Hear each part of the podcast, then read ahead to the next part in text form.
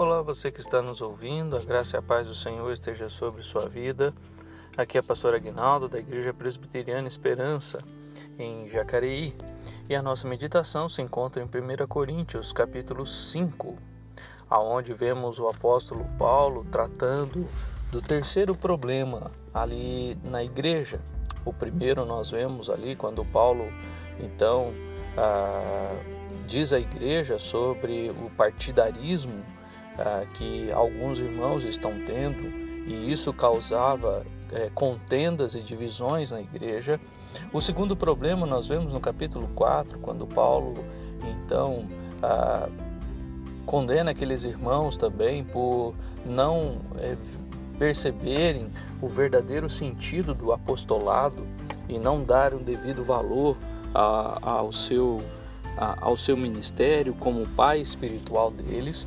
E agora nós vemos ah, no capítulo 5 o problema da imoralidade. Vejamos que no meio da igreja isso é possível se não tomarmos o devido cuidado.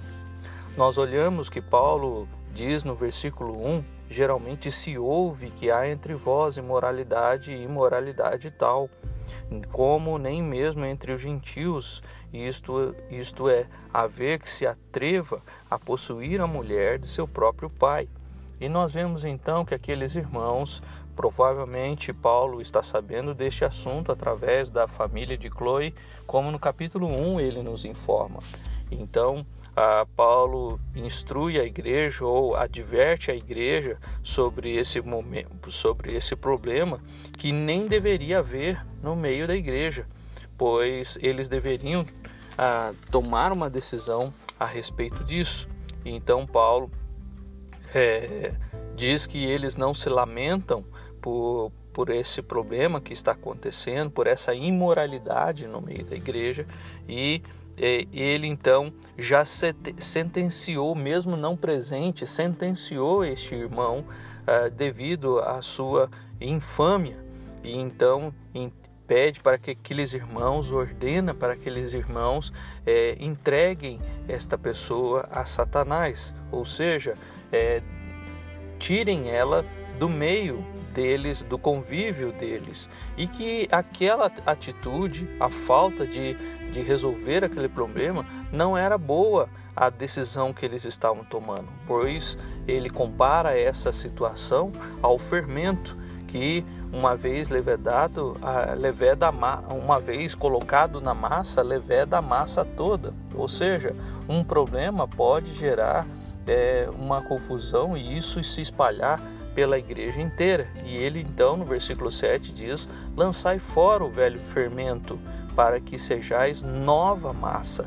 Ou seja, o cristianismo nos traz uma nova vida e uma vida onde imoralidade não pode se haver na vida cristã, pois eh, ele diz que Cristo, nosso Cordeiro Pascal, foi imolado por isso celebremos a festa não com velho fermento, nem com o fermento da maldade e da malícia, e sim com os asmos da sinceridade e da verdade.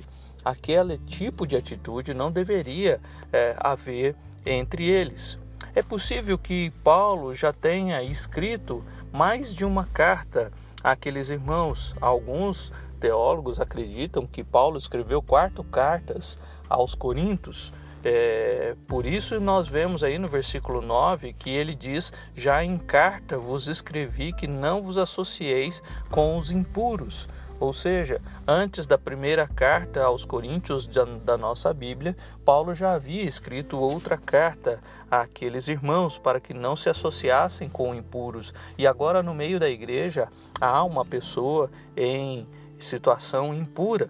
Então ele chama a atenção daqueles irmãos para não se associarem com as coisas deste mundo, com avarentos, roubadores, idólatras, e, e diz que neste caso teríeis de sair do mundo. Eles não podem fazer a mesma coisa que o mundo faz.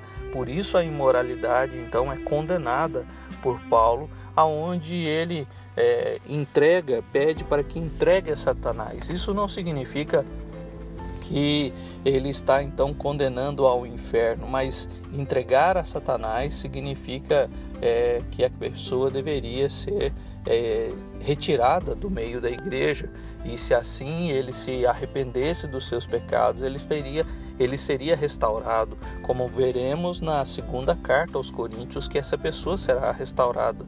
Porém, enquanto não houver arrependimento, é, não deveriam é, se associar com um tipo de pessoas assim.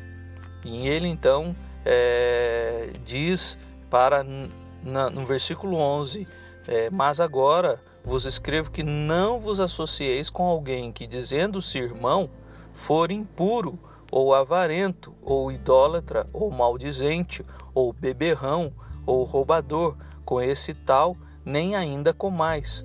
Pois com que direis, é, com que direito haveria de eu julgar os de fora? Não julgais vós os de dentro, os de fora, porém, Deus os julgará. Expulsai, pois, de entre vós o malfeitor. Pessoas imorais, pessoas que se metem com bebidas, beberrões, pessoas que roubam, pessoas que são idólatras ainda, ou ainda mesmo avarentas, né? pessoas que não ajudam.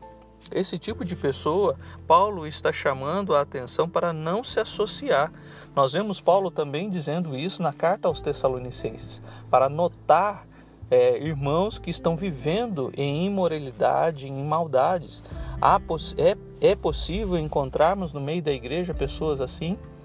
E Paulo está mostrando que Infelizmente, isto acontece quando a igreja não fecha os olhos para a, a, questões morais e as questões da vida cristã que estão muito associadas à moral e à ética. Irmão querido, nós precisamos estar atentos ainda. A, igreja é feita de pecadores e é necessário que no meio da igreja haja pessoas que estejam atentas ao mal, ao pecado que muitos ainda estão vivendo nele.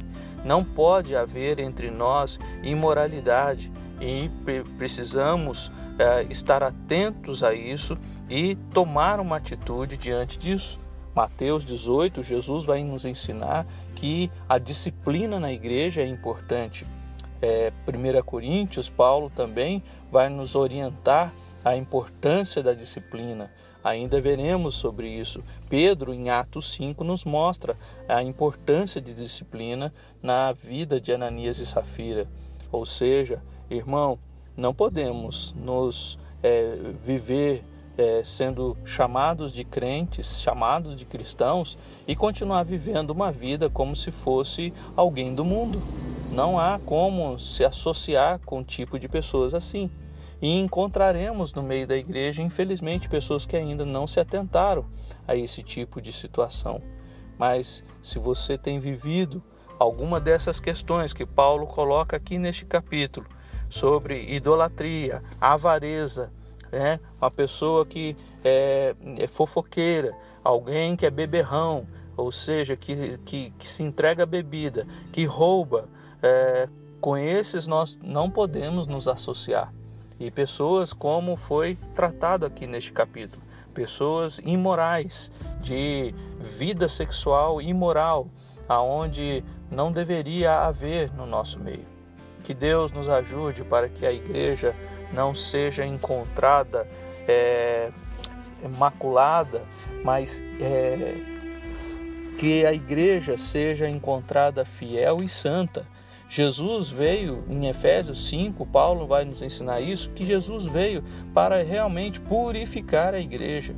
E esta purificação, em, alguma, em algumas situações, vai envolver a, a retirada daquele fermento velho, a retirada daquele que leveda a massa toda, aquele que vai causar escândalo e perturbação no meio da igreja.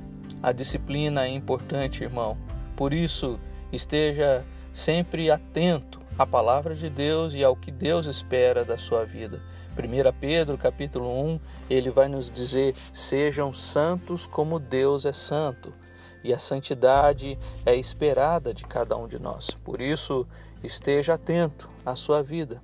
veja as suas atitudes, os seus procedimentos, os seus comportamentos e não deixe que o mal, que o mundo venha tomar conta da sua mente, do seu coração, das suas atitudes. Que Deus nos abençoe.